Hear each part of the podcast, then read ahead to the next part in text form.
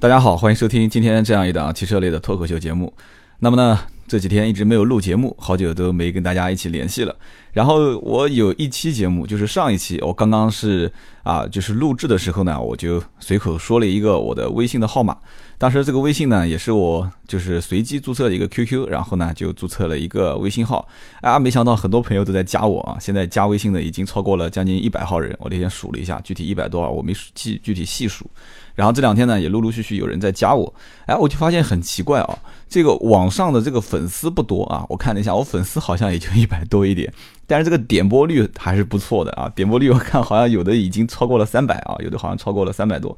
但是呢，我就在想哦，这么多朋友都是在听我的节目，然后呢，也有些人在鼓励我说啊，不错，你的节目啊，我听得很过瘾。然后呢，但是呢，我想我买车，你还是要给我一些建议啊。然后加了我的微信，就问我啊，这个车子置换大概值多少钱啊？我准备买一辆什么车？你能给一些什么样的建议？其实呢，我我跟大家讲啊，这档节目呢，其实纯粹就是大家随口聊一聊啊。我作为一个汽车的从业人员，然后呢，从我的角度，呃，其实我卖车，包括我在做汽车的一些经营管理当中啊，我始终跟我的一些同行之间都是这样交流的。其实呢，也不是说我不缺钱啊，呃，我在买车啊，我在卖车的过程当中，其实最大的一个，嗯，不叫特点吧，最大的一个我的就是职业的一个属性，就是我不把它当成一个我挣钱谋生的一个平台啊。我是把它当成一个，就是和很多跟我有同样爱好的，那可能你不是喜欢车，但是呢，你只是把车作为一个交通工具啊，或者说作为一个啊，平时买回家以后撑场面啊，要面子、改善生活的这么一个平台。但是我只是把它当成一个媒介，通过汽车呢，我可以跟很多朋友去交流啊。我经常跟我的亲戚朋友讲，我说其实啊，做汽车行业啊，一个最大的好处就是，我觉得它可能是所有的行业当中最受欢迎的一个行业啊。可能我说的这个结论有点武断了。但是从实际生活当中来看的话，确实我这个行业还真的很受欢迎啊！经常家里面人聚会的时候啊，总是会到最后一个环节聊，哎，说哎你最近卖汽车怎么样啊？啊，你这个呃生意怎么样？其实我已经很多年前就已经脱离了汽车一线销售这个岗位啊。都是做管理，但是呢，真正他们一聊嘛，我就跟大家说啊，我说确实现在这个行情呢，也说好也不错，但是说不好呢，也有很多的困难点。然后他们就会作为长辈啊，就开导我说，哎呀，你做什么工作都一样啊，其实都不是很好做。哎，就开始跟我从工作上面来进行开导。其实呢，我们都知道这个东西呢，每一件事情去做它，它总归是苦中作乐啊。有些东西你能体会到它成功之后的一种快感啊，也能体会到他没有成功之前的一种痛苦和挣扎。这个讲的就有点多了啊。那今天这一期节目呢，大家可能还会发现另外一个特点，就是我的这个声音的质量啊高了很多啊。不是说我的这个声音色啊，或者说我的普通话好了，而是确实我花了血本了啊，买了一套这个硬件设备啊，通过这个高手帮我进行调校，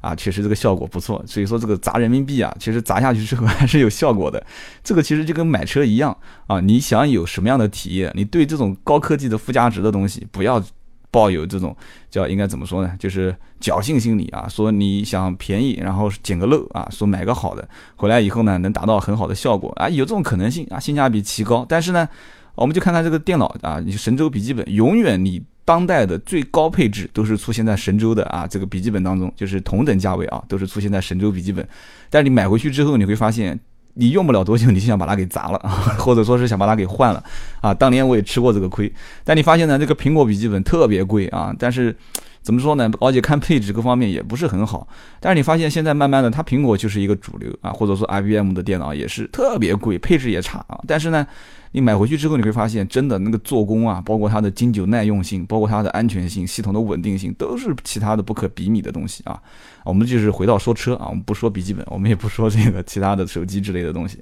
那么今天呢，我们这期节目呢，我想啊，从今以后我们呢这个节目稍微调整一下方向，因为呢。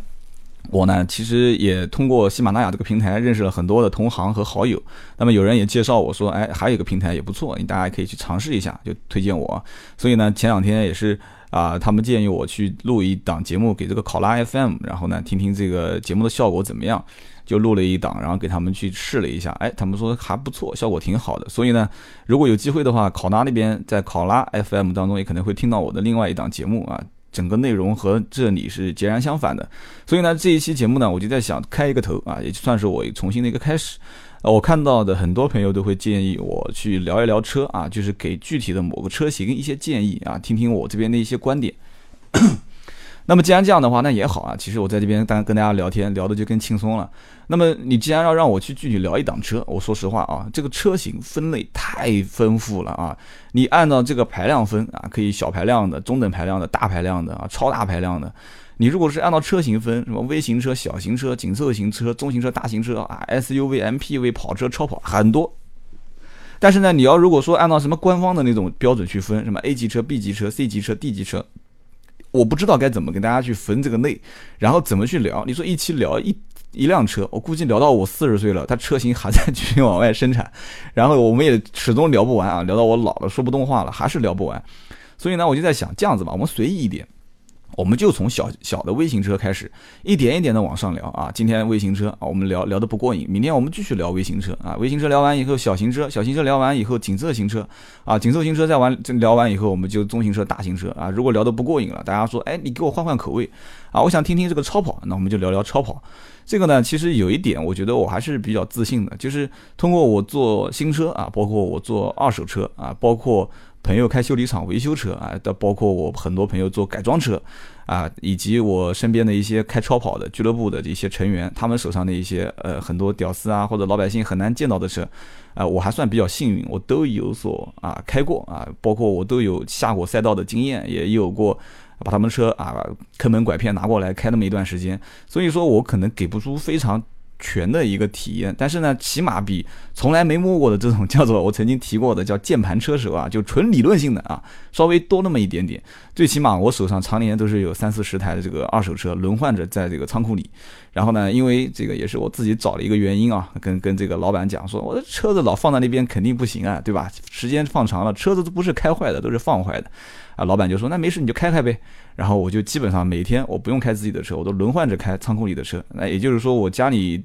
小区里面的门卫基本是看到我就就就会非常搞笑的朝我摇摇头，因为他每一天几乎看到我开的都是不一样的车。但是现在呢，我说实话也是保持这样的一个状态。但是呢，绝大多数时候我也会用自己的车上下班开。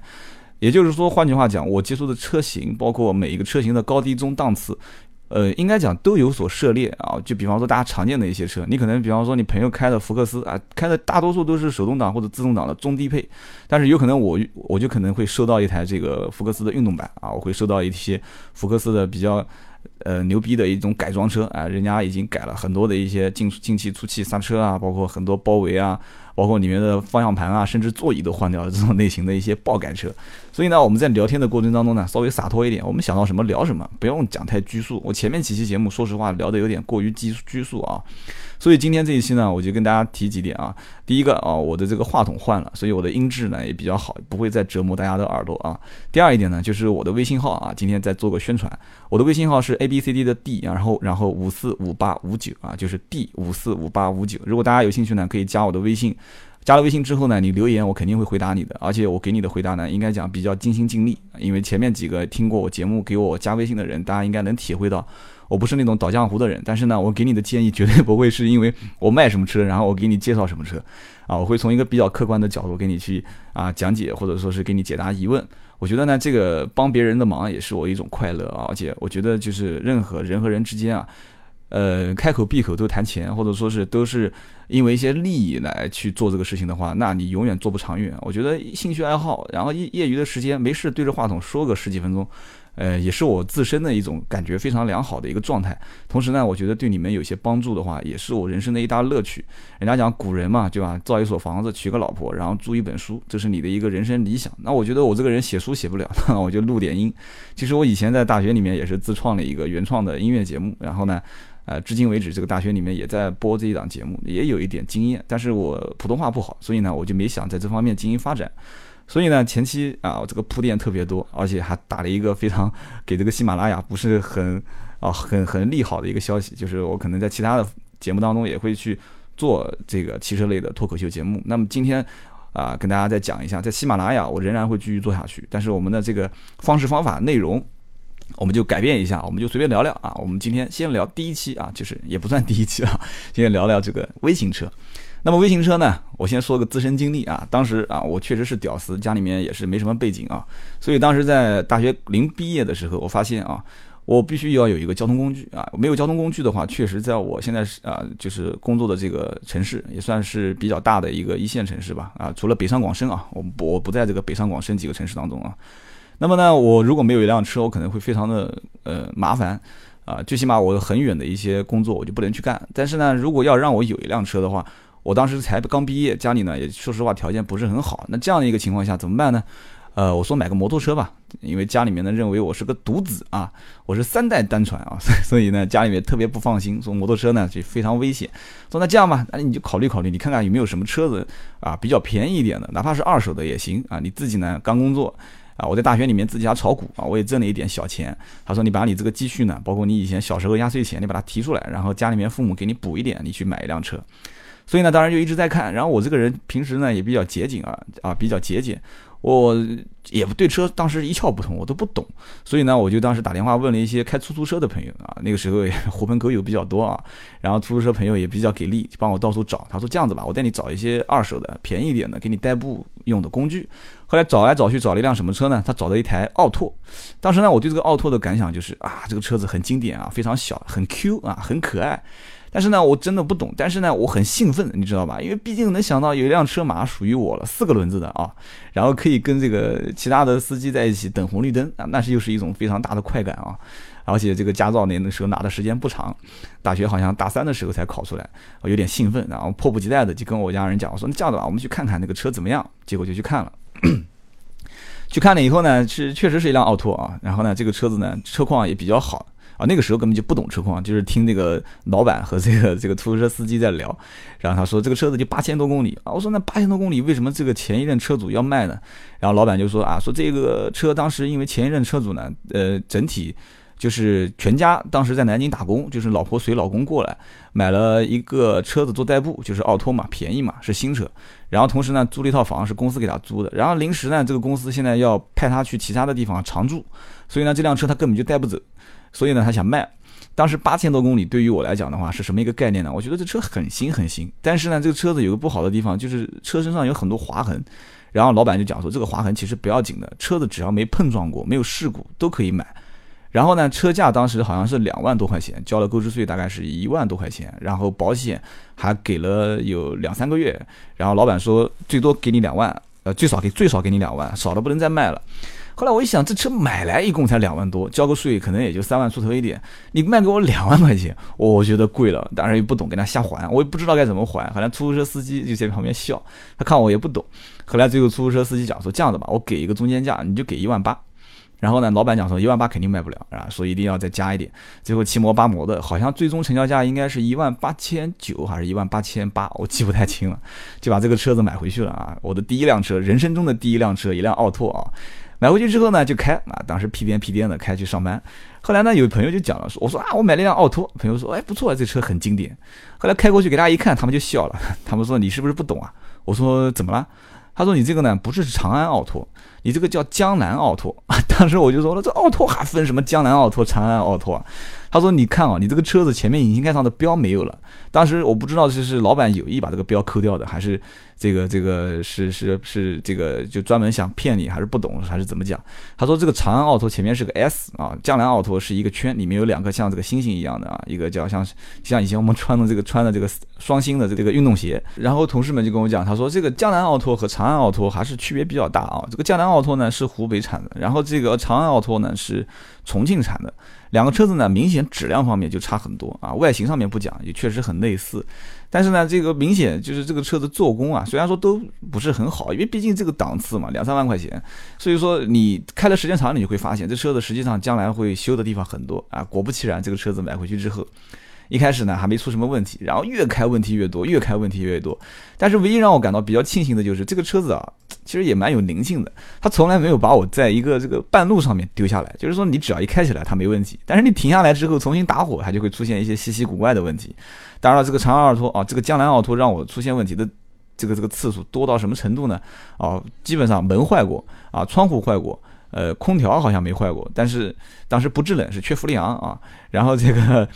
呃，起电启动启动机马达坏过，启动机马达当时坏的时候还很蹊跷，当时是始终查不出原因。然后这个分电器，分电器是基本上每一次只要一下雨，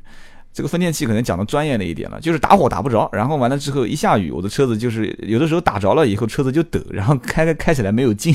然后就是半离合使劲轰油门，然后车子往前开，然后就发现还是不给劲，然后就抖抖抖抖，哗哗哗就熄火了。当时呢，这个车子也让我。得到了非常好的一个锻炼啊，什么锻炼呢？就是它出了这么多的问题，那你就得跑修理厂。跑了修理厂时间长了以后呢，就跟修理厂里面的人啊，工人就会经常聊天，就会问啊什么问题啊，然后这个那个的。但是有一点让我感到比较庆幸啊，就是奥拓的配件相当便宜，便宜到什么程度啊？曾经有一次在路上面，后面有一辆这个出租车，然后我当时是右拐，出租车是直行，但是呢，我右拐完了之后，我实际上已经车身基本成为一个直线了啊，然后突然从我的右方。右手边有一辆这个桑塔纳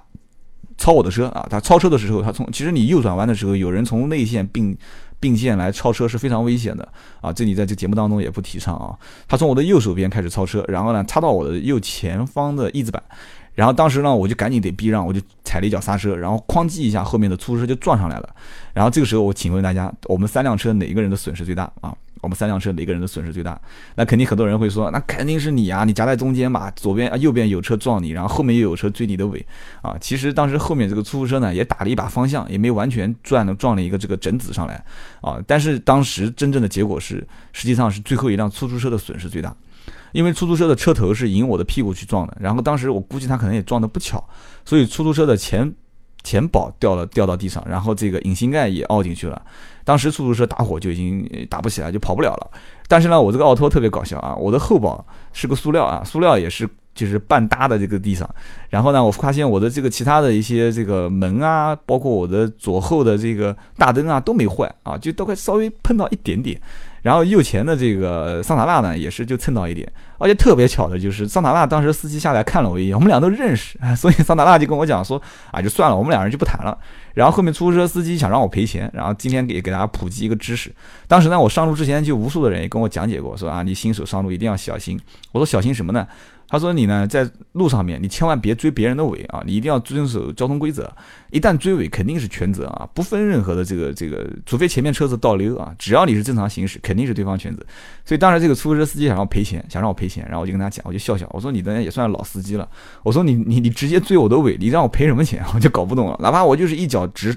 一脚急刹。我就明着想让你撞上来，你还是得赔我钱。然后那出租车司机也没得话讲，我说算了，我不要你赔我钱了，我就是一破奥拓，我自己也很知趣的。然后呢，很搞笑，就是桑塔纳司机就从他车上拿下来，拿了一个这个铁丝啊，就带着我的这个后保杠，从我的这个右前的这个翼子板和大灯中间的一个 小的缝隙上面，也不知道是哪边有个有个孔有个洞，就打了一圈这个铁丝，然后我就直接蹦蹦跳跳的就开着这个车回家了，这个事情也就过去了，从来也不管他了。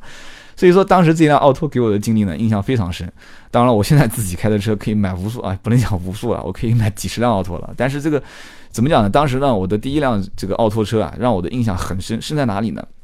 所以下面呢，我要讲的就跟大家应该讲还是有一些帮助的啊。首先呢，就是说在大家选购这个微型车的时候啊，一定要记住一点，就是说能买合资品牌的，尽量就不要去太在意这个合资品牌的这个小型车，它的这个配置比较低啊，或者说是造型比较丑。如果你的预算，比方说三四万或者是四五万，你觉得你能买得起合资品牌？当然，我这边不是说合资品牌一定好，比方说这个。雪佛兰的 Spark 啊，当时我也看路上啊，这车很可爱。但是呢，我老婆曾经讲过一句话，她说这个车子就跟 就跟外面那种就是残疾人出去拉拉客的那种黑车一样的。这要包括其实 最像的是奇瑞的 QQ 啊。她说这个车子怎么会是雪佛兰？我说这个很正很正常啊。我说其实这就是国外的一款非常经典的车型。我说国内它呃雪佛兰算是正版啊。我说奇瑞呢算是这个模仿。然后包括你说你能花得起这几万块钱的话，你去看一看，比方说这个啊，哪怕就是奥拓啊，包括现在的铃木新奥拓啊，或者说你再稍微的再往上预算多一点点的话，我觉得像铃木的雨燕这种车型其实也可以考虑。我身边很多人在开，包括我自己一直都在想，我觉得不买一台雨燕回来开一开也是一种挺遗憾的，因为它这个车确实空间在这种小型车当中非常的。适用非常大啊！那前排空间两个座位，然后后排再挤两个人，我觉得，而且它的所有的所有的这种电器设备设置啊，就是包括它的这个空调，包括它的这个收音机，它没有任何的多余的按钮，就用起来很舒服，就没有感觉到我的钱花到其他一些不值的一些东西上面，就是完全是花这么多钱买这么多东西，然后这些东西平时生活当中都能用到。所以呢，当时身边有些人问我说：“哎，我说我马上工作了，我没钱，我想买一个这种。”啊，就三四万啊，他可能也不好意思讲两三万，他说我想买个三四万、四五万。当时我就跟他讲，我说你看看铃木奥拓啊，啊，我不买不买，我说我都花钱买了，买个奥拓都丢人啊。我说那你就买一个那个雨燕，哎，你说个雨燕，人家还挺感兴趣的。他说什么雨燕啊？啊，他不懂，因为他确实小白嘛。这种刚开始练第一辆车的时候，大多数都是这种小白。所以其实呢，今天我们可以看到这种级别的车可以选的很多啊，包括你像什么长安奔奔啊，包括你可以看到这个有些小车子，像像像像像，当然我还在讲，可能有人要喷我了，说你这个这个这你太屌丝了啊！你前面还说要讲超跑，其实这个不存在啊，真的，其实汽车就是一个媒介，我们大家当车来是一个这种聊天的工具啊。啊，比方说这个哈飞路宝啊，其实我今天提到这些车我全开过，而且都是身边也有人开，所以我的朋友也比较杂啊，从屌丝到高富帅级别贯穿的比较多，啊，包括哈飞路宝，包括你像现在江淮的这种叫什么江淮的什么悦悦啊，江淮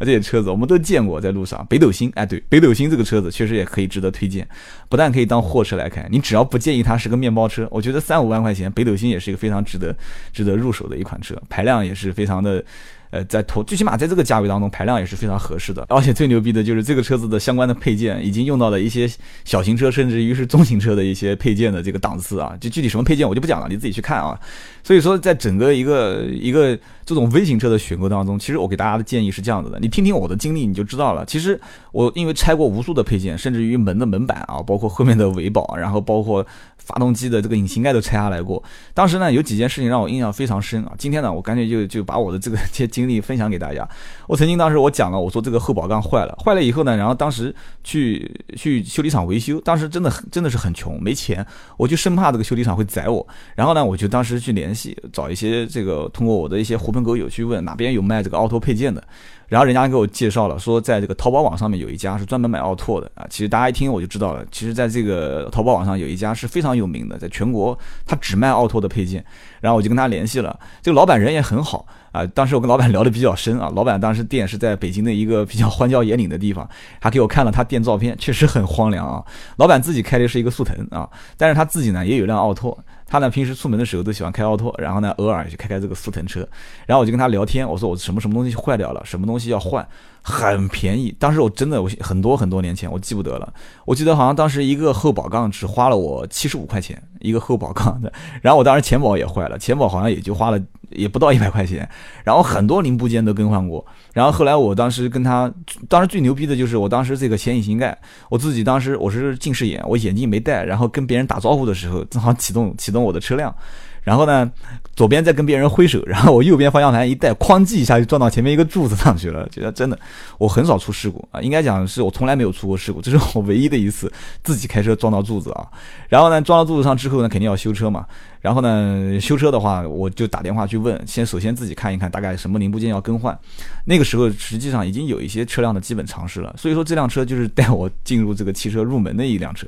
然后打电话去问，然后也问了这个呃淘宝网的这个卖家，淘宝网的卖家就也很诚恳，他说你从我这边进一个发动机的引擎盖不划算，他说你不如在当地跟这个修理厂老板去谈。然后呢，我当时就跟修理厂修理厂的老板去谈，这发动机发动机的引擎盖是便宜到什么程度啊？我当然我记得这个奥拓的，就是长安奥拓啊不，呃江南奥拓的这一个引擎盖只花了我大概一百 一百一百六十块钱，还是一百八十块钱。但是呢，我非常搞笑的就是我给老板一百六十块钱，然后我就走了。老板当时说，哎，他说不对啊，我说怎么了？他说这个你你是不是不懂？我说我我懂什么？他说你他说你这个车子的引擎盖买过来之后啊，它是毛坯的啊，你后面还要再重新喷漆。啊，我说这隐形盖买过来什么颜色你就选什么颜色就是了，啊，非常外行。然后老板讲说这个要重新喷漆，所以你还有一个喷漆的费用。然后我一看还有一个喷漆的费用啊，超出我的预算啊。后来但是没办法，这个就就就就就还是要做。当时为什么我有人就要问了，说哎，那你当时原来的隐形盖为什么不去钣金做漆呢？这就跟大家讲一下，微型车很多车辆应该讲绝大多数它的这个。铁皮子都非常的薄，因为他为了节省成本嘛。然后呢，所以当时老板就跟我也不问，不仅仅是修理厂老板，很多周围的朋友懂一点车的人也跟我讲，他说你不要去在引擎盖上面刮腻子做漆，时间长了以后呢，发动机因为温度会上来，上来以后呢，它就会进行一个。散热，所以你的引擎盖上面的散热的温度，你比方说是冬天，外面很冷，里面很热，它的这个刮的粒子在这个引擎盖上，里面和外面的温度会有温差，是而且像这种修理厂也不会给你做用什么好的漆，好的一些粒子啊，好的原子灰，就我们讲粒子嘛，就原子灰，它不会用好的，所以说大家刮的也不平均，这边多一点，那边少一点，你时间长了肯定开裂，开了裂以后肯定会。这个起翘脱皮，所以呢，这个你你就不建议你你去你去做了。因此呢，他就大家就讲说，你花这个钱，你不如干脆直接就换个引擎盖，所以才会产生这个后面一个笑话啊，换了引擎盖不给老板做漆的钱。然后呢，包括也很很好玩的事情，呃，就是我当时也觉得啊，虽然是辆奥拓，但是咱们也是年轻人，也要也要也要时尚嘛。然后我就喜欢去捣鼓一点这个电子设备，当时流行这个，就是把调调频收音机调到一个频率，然后买一个几十块钱的一个。插在点烟器上面这个 M P 三，然后大家一讲，肯定有人在这个收音机前面也要笑了。我就买了这样一个东西呢，在那听，然后那个奥拓呢，一共就两个喇叭，就在最后面两个啊，这个两个喇叭，它怎么都是感觉不爽，听那个音乐，而且最搞笑，一个喇叭是滋啦滋啦在响，感觉接触不良。然后呢，也就是到处找人去去聊天啊，说有没有办法去便宜点去改装这个两个两个喇叭。然后当时才会接触到一种说法，叫两个高音头啊，两个前置啊，两个同轴啊，两个呃，比方说一个这个低音炮。但我讲的不专业啊，这个要是做喇叭的这种专业的音响的爱好者，他肯定都懂。当时呢，我就在想，我说算了，我做做着前面两个这个前置，我再做两个同轴的话，这没什么必要。我只是想把两个后面的奥拓的喇叭不响的把它变响就可以了。所以当时我就去在各个论坛里面去看，反正我屌丝有时间就是随便去研究。研究了以后呢，我就在淘也是在淘宝网啊，我这人比较喜欢淘宝，看到一个这个喇叭卖的很便宜啊。当时其实你等到听到我最后你就知道了，其实当时我也是走了一点弯路。买回来以后呢是个国产的，那么首先你要安装，当时呢我肯定是没有这个能力去安装。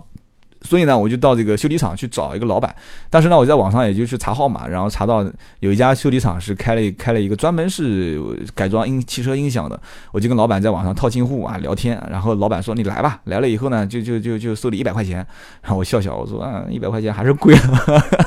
我说我的音响一共就三百多块钱，我说你能不能稍微再便宜点？老板笑笑说来来了再说吧。然后我就去了，去了以后老板看看，老板当时看到我买的喇叭就笑了。这个老板为什么笑了呢？老板说：“你这个喇叭是多少多少千瓦的啊？但是你这个主机，就是我当时奥拓上面有一个 CD 头，CD 叫叫叫 CD 的主机啊，机头。这个机头呢，你带不动。当时就所以你看。”你买一辆微型车，其实到后面你会发现很有意思。其实真的人生当中啊，你要真的有一些积蓄，你不用一步一步到位去买一辆这个已经合资品牌的，然后十几二十万的车去玩。有的时候你买一辆这种几万块钱的微型车很有乐趣，你去玩它，你你你不要太把它当做是压力。你要知道，当时我是屌丝，我的工作收入基本上。去掉养路费，啊，其他的费用我就不跟你们讲了。反正最终我我最后剩下来没多少积蓄，但是现在依然我不是生活过得很好嘛，这是一种乐趣啊，这是一种乐趣。当时我去改装这个音响的机头特别有意思，老板讲说你带不动，你这个机头肯定带不动你的音响。我说那怎么办呢？然后他就推荐，他说你看我这个边有新的，我这边也有别人换下来的这个二手的，然后你我推荐你可以拿个二手的。他也看出来我浑身散发着这个屌丝的气息，肯定不会去买这个新的。他说：“这个机头你这个多少多少千瓦你带不动，你一定要换，换了之后音质才会好。”然后当时我就问了一个非常弱智的问题，我说：“那最起码吧，我说这个我的音响能不能响？”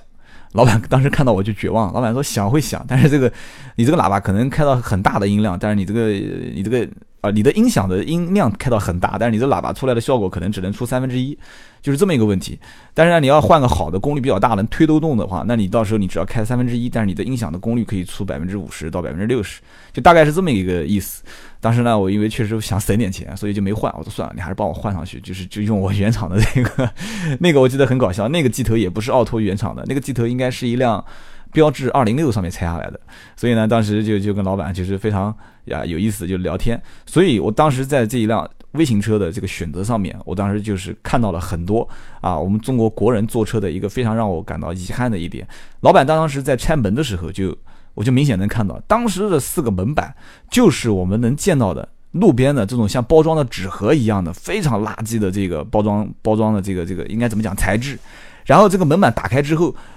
旁边一圈呢，这个就是叫大扣啊，就像这种大扣，就是反咬的这种塑料螺丝，反咬的这种塑料螺丝，质量很极差无比。就老板自己店里面，就是可能花个几块钱能买一一堆的这种，都比他长江南奥拓的这上面这种就是这种大扣要好很多。老板说算了，我给你换一些吧，他就把它换了。然后呢，这个门板拉开来之后，里面是一层一层非常薄的一层塑料纸，进行了这个就算作是门板的隔音了。然后里面的这些所有的零部件啊，包括机械和螺丝，都会发现能省即省。这个车子所有的东西给人感觉就是能省就省，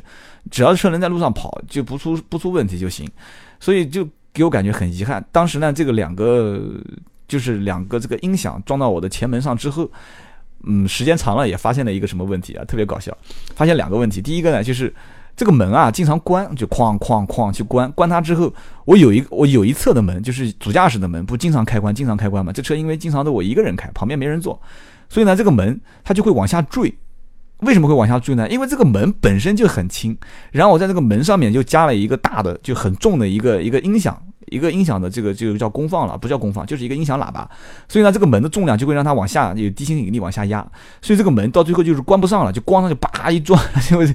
特别有意思。就是你在锁门的时候，就会明显发现这个锁门的齿轮就一直在打打那个边缘，就把那个锁芯跟锁扣的那个位置就已经把它磨平掉了。然后呢，最后就导致什么？就是我每次一关门，然后它这个门里面就慌慌就会在响，然后最后就是那个门板的那个壳子。就基本上就吃不住了，就靠那几颗塑料扣子就扣不住了。所以呢，就是怎么讲呢？就是这个奥拓给我的感觉就是，呃，其实我讲的虽然是说了一个江铃奥拓的这个事情，这个比较极端啊，因为这个车确实是在微型车当中也是非常入门、非常便宜的。我它因为这个车现在目前的广告啊，我后来也在留意，因为毕竟是有感情的嘛。后来我也在留意这个车子的后面的进化，现在叫江南 TT 啊，它也真敢取啊，真的敢取名字啊，它叫江南 TT。也他想打造的就是国人能买得起最便宜的一款新车啊，好呃最低指导价好像是两万多块钱，两万出头一点，所以呢这个车子呢就给我印象很深，它让我学了很多东西，所以呢我再给大家建议买这种微型轿车的时候，如果你的预算不多，两三万三五万，在但是你又不想买二手车，你怕被人宰会坏，所以呢你会有很多选择，甚至于在这个当中你会选择一些要比较另类的，你比方说像那种叫双环的小贵族啊，大家能见过，就是模仿 有点模仿这个 smart 啊，奔驰 smart。这个车子呢，当时我也见过比较啊多的这种呃时尚人群爆改啊，比方说有改轮毂的啊，有把它改成这个大菊花，就是改排气啊，还有改音响的，然后看的最多就是改音响的。但是这个车子实际上我也开过啊，这个档位也特别有意思啊，大家有有机会你可以去尝试一下，它不像普通车的这种挂档排档。然后呢，这个车子呢开起来也也也动力感觉也很好啊，因为它车子本身就很小，但是呢。呃，配合这种也是小排量的动力，他就会觉得开起来呢操作很轻盈啊，所以这个车子当时我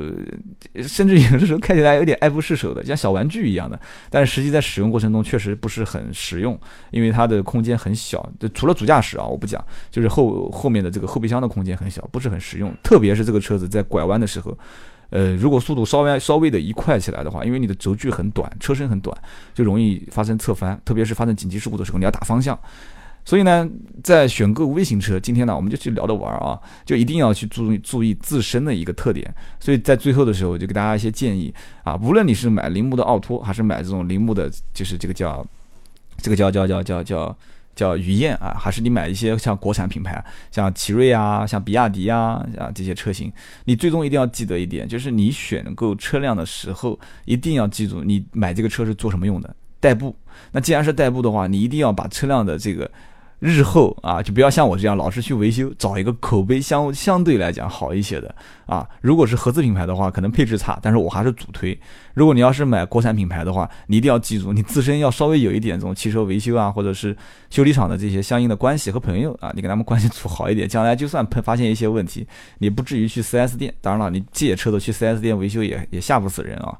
配件价格很便宜。但是呢，在安全性上面来讲的话，就是买这种微型车型一定要注意，就是一个在行驶过程当中，微型车毕竟大多数都是小型车，它的轴距比较短，所以呢，发生就是。我不建我不建议你开快，当然了，你肯定也开不快啊。我记得当时这个奥拓零点八排量跑到一百，整个车已经开始抖了啊。另外一个呢，就是拐弯的时候，速度即使上来了啊，包括雨天路滑，很多车是不带这种车身稳定系统的啊。我反正可能我我不知道是不是所有的微型车都不带啊，但至少我了解下来的百分之九十是肯定不带的啊，不带在这个叫叫 ESP 车身稳定系统，最起码。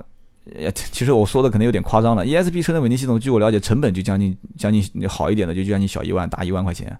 所以说，在这些车子当中，能给你加个 ABS 啊，防抱死系统就已经非常不错了。所以在开车的过程当中，一定要记住，咱们是屌丝，开的车子比较比较小，比较安全系数低，所以呢，不要太快啊，不要快速的进行过弯啊，或者进行踩急刹。这个车子呢，还有一点就是一定要了解清楚，虽然咱们是微型车，但是呢，一定要知道我有几个气囊啊，最起码。我有有些车子甚至没有气囊，当然现在可能绝大百分之百的车啊，百分之九十九的车都有气囊。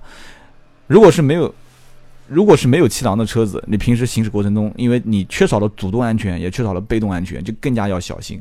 然后包括什么安全带的预警性、预警机制啦，包括一些其他的就是一些主动和被动的安全系统，你自己去在买车的时候去了解一下。我的个人建议还是一句话，就是在微型车的选购当中，能选合资品牌，尽量不要选国产。如果你要一定选国产，就一定要选老百姓买的多的、大马路上面开的多的这种类型的车型。具体的，你如果还有一些其他的需要咨询我的微型车的方面的一些问题，你可以加我的微信啊，微信号是 D 五四五八五九。D 五四五八五九，啊，其实今天像这样的录节目，我觉得真的比较有意思啊。所以呢，我也讲的比较轻松。如果有说的不对、不专业的地方啊，你记住，我们这个节目呢，就是一个口号，叫做叫做什么叫粗制滥造啊，胡说八道。但是呢，这个从我的亲身经历来讲的话，大家能学到一点，学到一点经验，然后呢，能。哈哈的开心一笑啊，我觉得还是不错的。那么下一期呢，我们就从微型车开始讲到小型车，然后呢，我们下一期继续来聊啊，聊一聊小型车。大家呢也不要着急啊，毕竟呃屌丝也是过去，那现在呢也是屌丝，但是可以给自己再往前面加一步啊，叫轻屌丝啊。我们也认识很多这个高富帅，当然了，我们也开过很多的超跑，所以不要急，我们一点一点的慢慢聊小型车、中型车、大型车啊，超跑。所以呢，下一期节目我们再见啊！有机会我们微信上见。然后以后如果有可能在 啊其他节目当中去啊开一档新的节目，我们在其他节目当中见。那么今天就这样，我们下期再见。